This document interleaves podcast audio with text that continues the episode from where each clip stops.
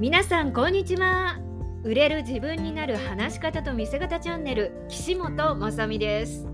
この番組は話し方講師やイメージコンサルタントとして活動している私岸本ま美が話し方や見せ方について語ったり気になるゲストをお招きしてインタビューしたりする番組です。今日のテーマは聞き手のネガティブな反応が気になってしまうあなたへです。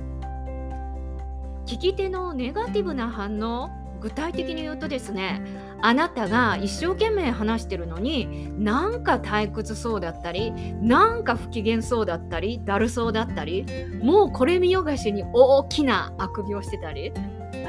どうですか？あなたは気になりますか？そりゃ気になりますよね。人間ですからね。どうしよう。私の話ってつまらないのかなとか分かりづらいのかな。悪い印象を持たれてないかななんて悲しい気持ちになりますよね。そんな気になる聞き手の反応なんですが長年人前に立ってきた経験から一つ確信したことがあります。今日は他ではおそらく聞くことができないそんな聞き手の反応についてお話をしていきます。えー、きっとネガティブな反応が気になって焦ってしまうという方のお役に立つ内容になってると思います。ぜひね聞いてくださいね。それでは早速なんですけど結論なんですけれど今日ねたった一つお伝えしたいことはこれです。聞き手のネガティブな反応は全く気にする必要はありませんということです。えー、もっと言うとですね反応が悪いからといって萎縮したり焦ったり落ち込む必要は全く持ってないということなんですね。どうしてかというところなんですが理由は2つあります。まず1つが聞き手はスピーカーに対して尊敬の念を抱いているからそしてもう1つが聞き手は見られている意識がなく素の状態だからなんですね。まあこれだけでは納得できないと思うので簡単に説明させてくださいね。まず1つ目の聞き手はスピーカーに対し尊敬の念を抱いているについてなんですがあのー、あなたは大勢の人の前でスピーチする人を見てこんな場で話せるなんてすごいな私にはできないななんて思ったことありませんか？うんきっとあると思います。そうなんですよねあの日本人のほとんどが人前で話すことが苦手ですまあこれどこかでね皆さんも聞いたことあるかもしれませんがさまざまなアンケートとか調査でも実証済みなんですね。というかそもそもですねあれだけ堂々と見える国民性を持っているであろうアメリカの方でさえあなたが一番怖いものは？と聞かれて人前でスピーチすることと答える人が圧倒的に多いんだそうですね。まあ、何が言いたいかというとそれだけ人前に出て話すことに苦手意識を持ってる人が多いってことなんですね。でそれゆえに自分が苦手なことにチャレンジしているスピーカーにそうそうネガティブな感情は持たないっていうことなんです。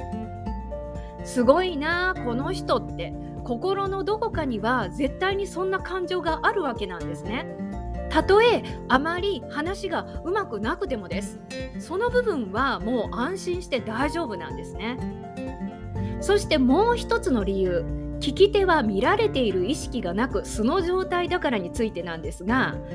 あの聞き方にはね個人差がありますし不機嫌そうな表情だとか眠そうな表情をしていてもあなたに対してネガティブな感情を抱いていることはほぼないです。なぜそんなことが言えるのかっていうところなんですがそれはね私が25年経験してきたからなんですね。その経験から導き出してきた結論なんですね。そう。私はこれまで本当膨大な数のイベント司会担当してきました。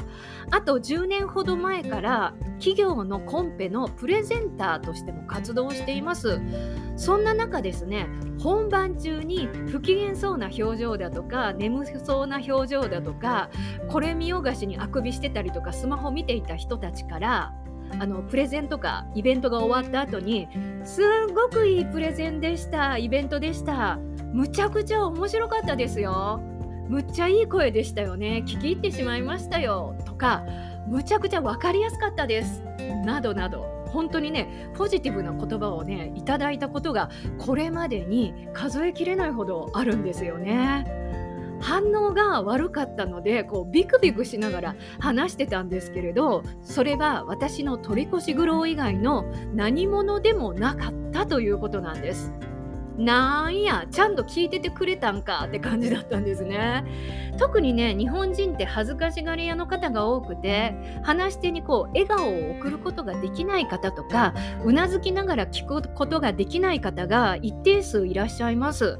もっと言うと年齢を重ねると口角が下がってきます。ね少しも機嫌は悪くないのに素の表情だと口角が下がって機嫌が悪そうに見える人が多いんですね。そうなんですよ。まあ、100歩譲ってたとえリアルに眠くてもだるくてもしんどくてもそれは自己都合なんですね。きっと前日の睡眠不足かランチを食べたばかりか仕事が忙しくてねお疲れ気味なのかなっていうことなんですね。私たちスピーカーこちらが気にする必要は1ミリも1ミクロンもありません。はい、もうこれ断言できます。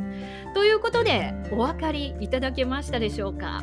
ね、最後にもう一度言わせてくださいね。聞き手のネガティブな反応は全くもって気にする必要はありません。はい、これまで反応が気になって萎縮していた思うように話せなかったっていう方は是非ともその認識を書き換えてくださいね。次から安心して話せますよう応援してます。ということで今日はこの辺で。お相手は私岸本まさみでした。バイバーイ。